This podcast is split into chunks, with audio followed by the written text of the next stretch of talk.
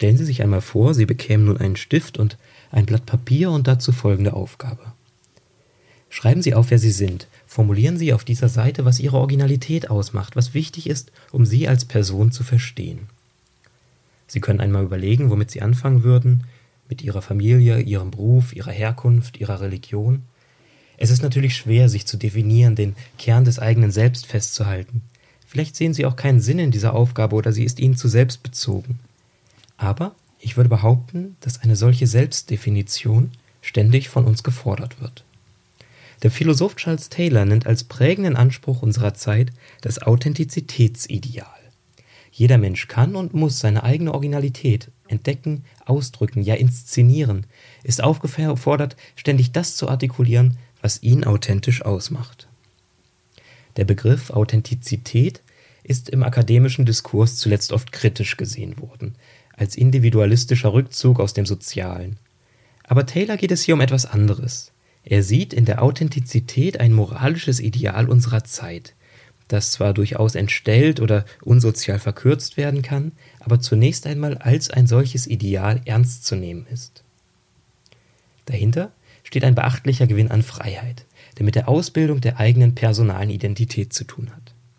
Diese ergibt sich nicht mehr ohne weiteres aus gesellschaftlichen oder familiären Zusammenhängen. Jeder einzelne Mensch kann sein Leben, seine Beziehungen, seine Religiosität letztlich sich selbst nach eigenen Idealen und mit eigener Kreativität gestalten. Natürlich ist solche Freiheit ambivalent, weil auf einer subtileren Ebene neue Einflüsse und neue Zwänge aufkommen. Und diese Freiheit ist auch mit einer radikalen Forderung verbunden. Identitätsbildung wird zur andauernden, immer unabgeschlossenen Aufgabe. Wer ich bin, ist und bleibt dynamisch. Und diese Aufgabe wird nicht einfacher, sondern komplexer, denn es entstehen immer neue Mechanismen, durch die jeder Einzelne bestimmen kann und bestimmen muss, wer er ist. Einige Bereiche habe ich dazu schon genannt. Der Beruf dient nicht mehr einfach nur dem Einkommen, er wird zu einem entscheidenden Feld der Selbstverwirklichung. Durch ihn definieren wir oft, wer wir sind, wer wir sein wollen, welches Bild wir selbst oder andere von uns haben sollen. Ähnliches gilt für die Familie, die Herkunft, die Religion. Aber mittlerweile wird auch etwas wie die Wohnung zum Medium der Identitätsbildung. In ihrer Gestalt spiegelt sich immer mehr das eigene Selbst und umgekehrt formt der individuelle Wohnstil damit die eigene Selbstdefinition. Vielleicht trifft dieses Beispiel auf Sie nicht zu, aber ähnliches lässt sich bei vielen Menschen für die Mode, den Sport oder das Reisen beobachten. Psychologen sprechen heute vom Essen als Ausdruck der eigenen Identität und einer Art Selbstmarketing. Vegetarisch, vegan, flexitarisch, regional, biologisch. Nicht nur beim Essen wachsen die Gestaltungsmöglichkeiten des Lebens immer weiter und damit auch die Frage, welcher dieser Möglichkeiten mir selbst entsprechen und für mich moralisch verantwortbar sind. Welche Möglichkeiten ich überhaupt realisieren kann. Es entstehen sogar ganz neue Formen der Selbstartikulation, die einige Jahre vorher noch kaum denkbar waren. Das virtuelle Ich mit seinen Datenmengen, analysierten Nutzerverhalten und Verknüpfungen, mit seinen empfangenen und gegebenen Klicks und Likes wird Teil der personalen Identität, manchmal sogar prägender als andere Formen. Die Frage danach, wer sie sind und was sie ausmacht, ist also viel umfassender, als es sich mit der Selbstbeschreibung auf einer DIN A4-Seite beantworten ließe. Wir brauchen diese Veränderungen hier weder als große Erleuchtung zu feiern, noch kulturpessimistisch zu verdammen. Nur auf eines möchte ich hinaus. Die Situation, in der wir stehen, ist komplexer geworden. Die Komplexität der Welt und die Sehnsucht nach Einfachheit, das waren die Themen der diesjährigen Salzburger Hochschulwochen. Was ich Ihnen eben beschrieben habe, macht deutlich, dass eine solche Komplexität uns nicht einfach äußerlich bleibt. Sie betrifft nicht bloß Strukturen, Institutionen oder Wissenschaften, die wir in unserem alltäglichen Leben ausblenden können. Nein, diese Komplexität reicht auch ganz existenziell bis in die individuelle Identität jedes Menschen hinein, bis in den Kern der Person. Sie ist Ausdruck vieler neuer Gestaltungsmöglichkeiten, aber oft ist sie auch überfordernd. Sie kann zu Orientierungslosigkeit, psychischen Belastungen und prekären Biografien führen. Wer sich selbst immer wieder definieren muss, ob er das will oder nicht, kann an dieser Aufgabe auch verzweifeln. Es ist also eine der großen Herausforderungen unserer Zeit, mit der Komplexität der Identitätsbildung so umzugehen, dass Menschen nicht an ihr zu scheitern brauchen. Und es ist eine der großen Versuchungen, dieser Komplexität mit einfachen Mustern und Schablonen der Selbstartikulation zu begegnen, anderen oder sich selbst vorbereitete Instant-Identitäten anzubieten. Mein Vortrag bei den Salzburger Hochschulwochen 2019 trug den Titel Nicht-Identität. In den nächsten Minuten wird hoffentlich etwas klarer, was sich dahinter verbirgt. Ich beschäftige mich hier mit der Bedeutung der Religion für die Definition des eigenen Selbst. Welchen Einfluss haben religiöse Überzeugungen, Vollzüge usw. auf die komplexer werdende Aufgabe, Identität zu artikulieren? Religion wird oft gerade das zugesprochen, was Menschen angesichts komplexer und teils überfordernder Identitätsbildung zu brauchen scheinen. Eine klare Orientierung im Leben, einen festen Platz in einer Gemeinschaft, die Bewältigung der eigenen Grenzen und Ohnmacht. Das sind alles Punkte, die etwa der Soziologe Franz Xaver Kaufmann mit seinem funktionalen Religionsbegriff benennt. Religionen kultivieren in einem guten Sinne und meist auf hohem Niveau eine Einfachheit, durch die Menschen in einer unübersichtlichen Welt bestehen und eine stabile Identität finden können.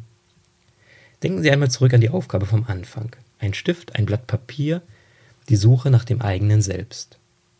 Was bewirkt eine Religion angesichts dieser Aufgabe? Hilft sie uns, das Blatt zu beschreiben? Gibt sie uns geeignete Vokabeln und Formulierungen mit, vielleicht sogar einen fertigen Vordruck unserer Identität? So naheliegend das sein mag, möchte ich jedoch auf die umgekehrte Überlegung eingehen. Meine Vermutung ist, dass Religionen einfache Identitätsmuster auch sprengen können, dass sie eine völlig neue Komplexität in die Selbstartikulation von Menschen bringen können. Ich möchte hier das gedankliche Experiment versuchen, die Rolle der Religion in der Identitätsbildung einmal mit ganz anderen Vorzeichen zu verstehen. Zunächst möchte ich nun aber auf zwei Hauptimpulse von Religion zur Vereinfachung eingehen, durch die diese Komplexität reduzieren oder sie zumindest ordnen. Und anschließend komme ich zu meiner eigenen umgekehrten These, dass Religion auch einfache Muster überwinden und eine neue Komplexität entstehen lassen kann. Aber dazu gleich mehr. Die erste Hauptrichtung der Einfachheit kommt vielen von uns vermutlich schnell in den Sinn, wenn wir an Religion denken. Es sind die einfachen Antworten, die einfachen Lebensrezepte, die einfachen Unterscheidungen von wahr und falsch, gut und böse, drinnen und draußen. In der Vielfalt der Möglichkeiten und Unmöglichkeiten, die eigene personale Identität zu definieren, kann eine Religion für Menschen zum sicheren Felsen werden. Innerhalb der eigenen Gemeinschaft wird die Komplexität durch religiöse Gewissheit und moralische Klarheit geordnet, kanalisiert, vereinfacht. Ich nenne das die partikulare Einfachheit. Diese Einfachheit zeichnet sich durch das aus, was die religiöse Gemeinschaft von ihrer oftmals unübersichtlichen Umgebung abgrenzt und damit die Identität der Gläubigen festigt. Die partikulare Einfachheit der Religion ist zunächst einmal legitim als Besinnung auf das eigene und Unterscheidende, das sich in der Pluralität der Lebenswege nicht gleich verflüchtigt. Aber natürlich gibt es die negative Kehrseite, wenn die partikulare Einfachheit dominant wird. Dann geschieht Identitätsbildung, indem man das Fremde ablehnt, das Komplexe verteufelt und normierte Lebensmuster rücksichtslos auf jeden anwendet. Heilige Schrift, Katechismus und Predigt werden so zu gesetzgebenden Instanzen, die den Gläubigen entweder mit zwingender Autorität führen, seine Freiheit brechen oder ihn als Gottlosen ausschließen.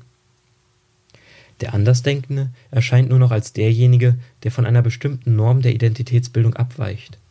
Man braucht sich also durch dessen Andersheit nicht mehr in Frage stellen zu lassen. Das eigene ist das Richtige, alles andere bleibt dahinter zurück. Die partikulare Einfachheit macht damit immun gegen die Irritation einer komplexen Welt, notfalls indem sich der Gläubige in einer Parallelgesellschaft flüchtet oder in den Fundamentalismus.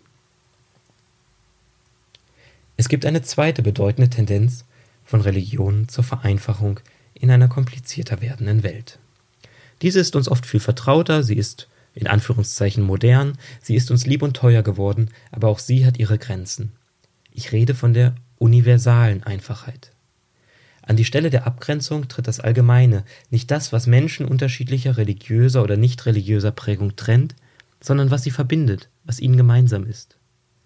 In der Vielzahl der Möglichkeiten, seine Identität zu bestimmen, gibt es einen eigentlichen, allgemeingültigen Kern, den alle trotz ihrer Unterschiede teilen. Auch so wird die Komplexität unserer Zeit bewältigt. Die universale Einfachheit bietet einen unhinterfragten, sicheren Ort, von dem her alles Fremde, Unübersichtliche und Überfordernde der Identitätsbildung eingeordnet und integriert werden kann. Auch diese Einfachheit hat ihre Legitimität. Mit ihr brauchen Menschen eine Überforderung durch das Komplexe nicht in ein gefährliches Freund-Feind-Denken aufzulösen. Zumindest vordergründig nicht. Aber auch die universale Einfachheit wird, wenn man sie absolut setzt, zum Problem. Für manchen Menschen ist, für manchen Christen ist dann der Nichtchrist eigentlich doch ein impliziter Christ. Eigentlich meinen doch alle dasselbe wie ich, ob sie es wissen oder nicht, ob sie es wollen oder nicht. Eigentlich teilen sie doch meine moralischen Anliegen, meine transzendental-philosophische oder freiheitstheoretische Vorstellung von der Welt, nur haben es manche einfach noch nicht verstanden. Dem anderen wird die Andersheit seine Identität genommen. Sie wird hineingezwungen in mein eigenes Konzept von Leben und Menschsein, wird meiner verallgemeinerten Weltsicht untergeordnet. Angesichts der unzähligen Möglichkeiten der Selbstartikulation findet der Gläubige eine feste Identität, indem er seinen eigenen Weg in alle anderen hineinprojiziert und so die Ungleichheiten einer komplexen Welt einebnet. Auch das kann einen Menschen gegenüber der Komplexität immunisieren, ähnlich wie schon die partikulare Einfachheit. Er braucht sich vom Fremden und Unübersichtlichen nicht mehr anfragen zu lassen, weil dieses doch eigentlich gar nicht so fremd ist. Sowohl die partikulare als auch die universale Einfachheit scheinen mir ihren notwendigen Platz in der Religion zu haben, solange die eine oder die andere nicht verabsolutiert wird. Nun soll es aber darum gehen, dass jede Einfachheit auch hinter den Möglichkeiten der Religion zurückbleibt. Und dazu lohnt sich ein Blick in die Briefe des Apostels Paulus. Wenige Quellen haben das Christentum, aber auch die westliche Philosophie so geprägt wie diese Texte. Für uns in einer komplexer werdenden Welt dürfte nun die Frage interessant sein, wie Paulus seine eigene Identität bestimmt, das, was ihn als Person ausmacht. Eindrücklich und vielleicht auch irritierend ist hier die Aussage aus dem Galaterbrief, nicht mehr ich lebe, sondern Christus lebt in mir. Das klingt zunächst vielleicht wie eine Verleugnung der eigenen Existenz, wie eine fremdbestimmte Überformung individueller Identität, wie ein Ausdruck radikaler partikularer Einfachheit. Tatsächlich kann dieser Satz in dem Sinne missbraucht werden und er wird es auch. Aber für Paulus steht hinter dieser Formulierung viel mehr, ein verändertes Selbstverhältnis, das sich durch kein simples Schema einfangen lässt. Es geht im Kapitel dieses Zitats um die Einhaltung des religiösen jüdischen Gesetzes, gerade im Umgang mit Nichtjuden und damit auch um die Frage nach der eigenen Identität. Und Paulus gibt sich hier souverän gegenüber dem Gesetz als Identitätsmerkmal. Er ist, Zitat, mit Christus gekreuzigt und daher für das Gesetz gestorben. Nicht mehr ich lebe, sondern Christus lebt in mir. Im ersten Korintherbrief beschreibt Paulus, dass er den Juden ein Jude geworden ist und den Nichtjuden ein Nichtjude. Er ist, wie er sagt, für seine Christusverkündigung allen alles geworden. Weder definiert sich Paulus nun über die partikulare Gruppe, also als Jude oder als Nichtjude, obwohl er weiterhin Jude ist und es auch immer bleibt, noch einfach über eine universale Kategorie. Er vermeidet beide Formen der Einfachheit. Seine Identität wird stattdessen komplexer, sie wird als religiös durch Christus bestimmte nun völlig unbestimmt. Er ist allen alles geworden. Vor einigen Jahren sorgte der Philosoph Giorgio Agamben mit seinem Paulus-Kommentar für Aufsehen. Er deutet eine andere Stelle des ersten Korintherbriefs in eine ganz ähnliche Richtung. Im siebten Kapitel des Briefs stellt sich Paulus folgender Frage.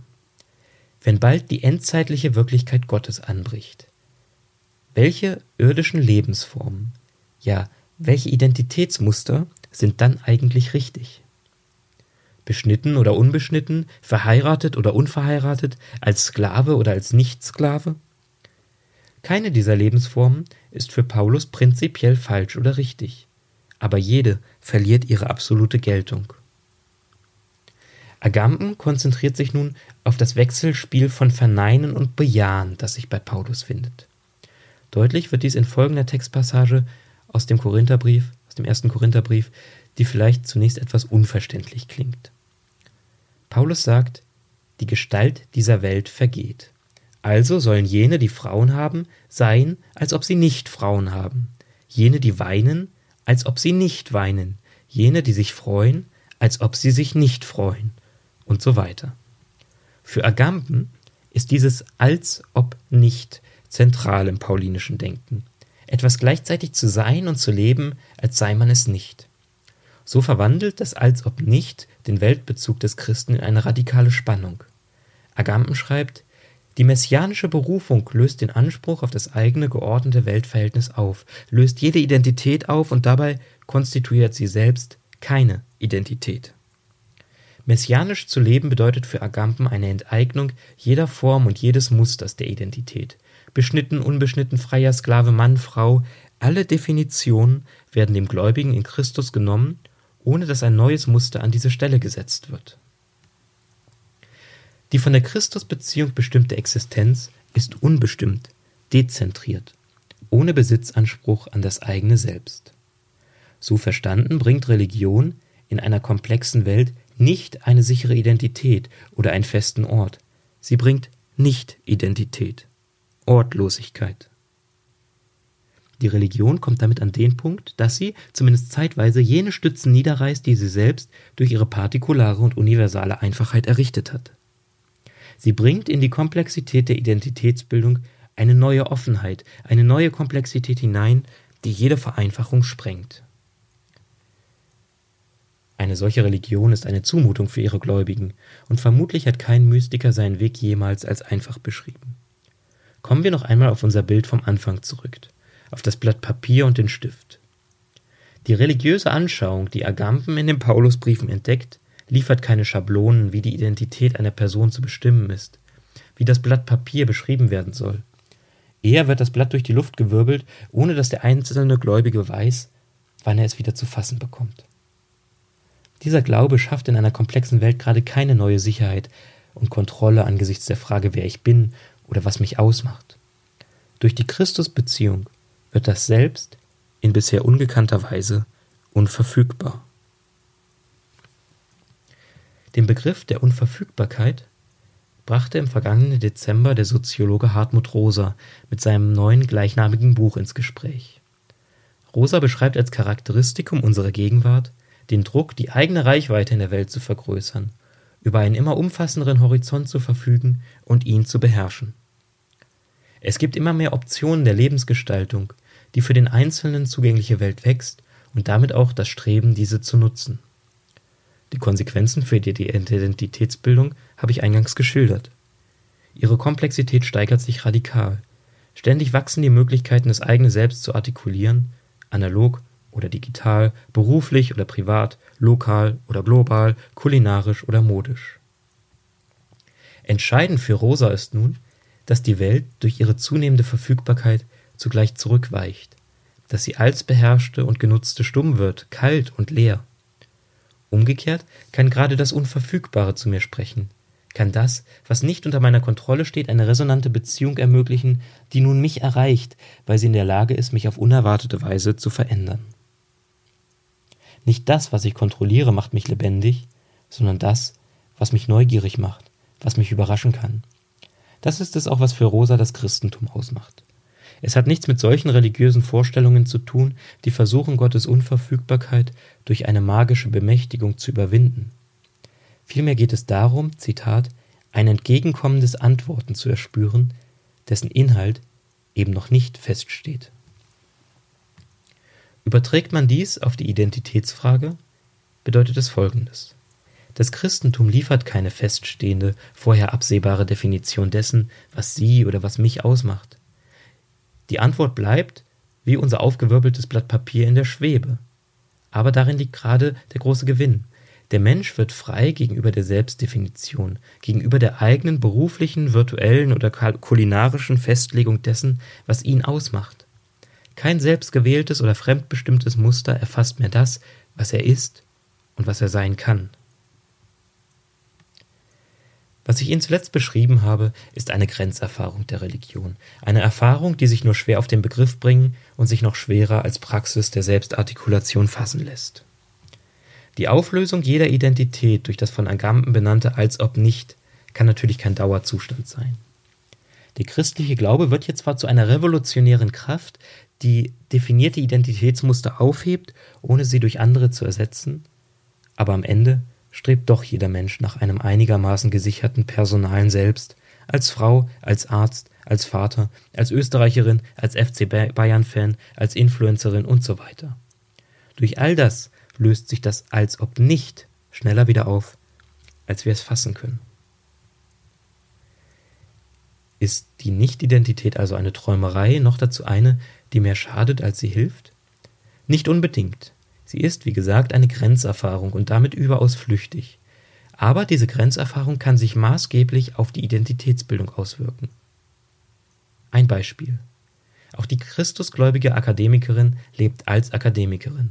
Sie definiert sich über den langen Weg, auf dem sie dorthin gelangt ist, über die beruflichen Tätigkeiten, die damit verbunden sind, vielleicht auch über den entsprechenden gesellschaftlichen Status. Aber folgt man den Überlegungen von eben, soll sie in Christus zugleich leben, als ob nicht Akademikerin. Damit verleugnet sie weder ihren Lebensweg noch ihren Beruf noch ihren gesellschaftlichen Status. Aber all das verliert seinen bindenden Charakter. Sie wird dem Nicht-Akademiker zum Nicht-Akademiker, kann sich selbst und den anderen jenseits des eigenen Identitätsmusters sehen. Durch den Impuls der Nicht-Identität befreit die Christusbeziehung das Denken, Handeln und Lieben des Gläubigen von starren Schablonen. Dadurch wird die Welt nicht einfacher, denn es kommen immer noch mehr denkbare oder undenkbare Muster der Identitätsbildung in den Blick. Aber ich kann frei und souverän in dieser Komplexität stehen.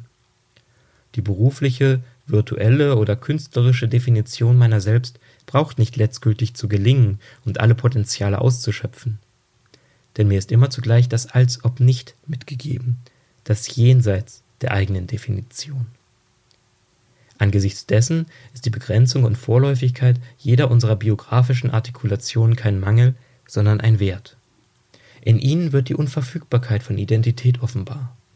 Und gerade als unverfügbares Geschehen ist es nicht mehr bloß überfordernd, das eigene Selbst zu gestalten, sondern es ist lebendig und bereichernd. Nicht mehr ich lebe, sondern Christus lebt in mir.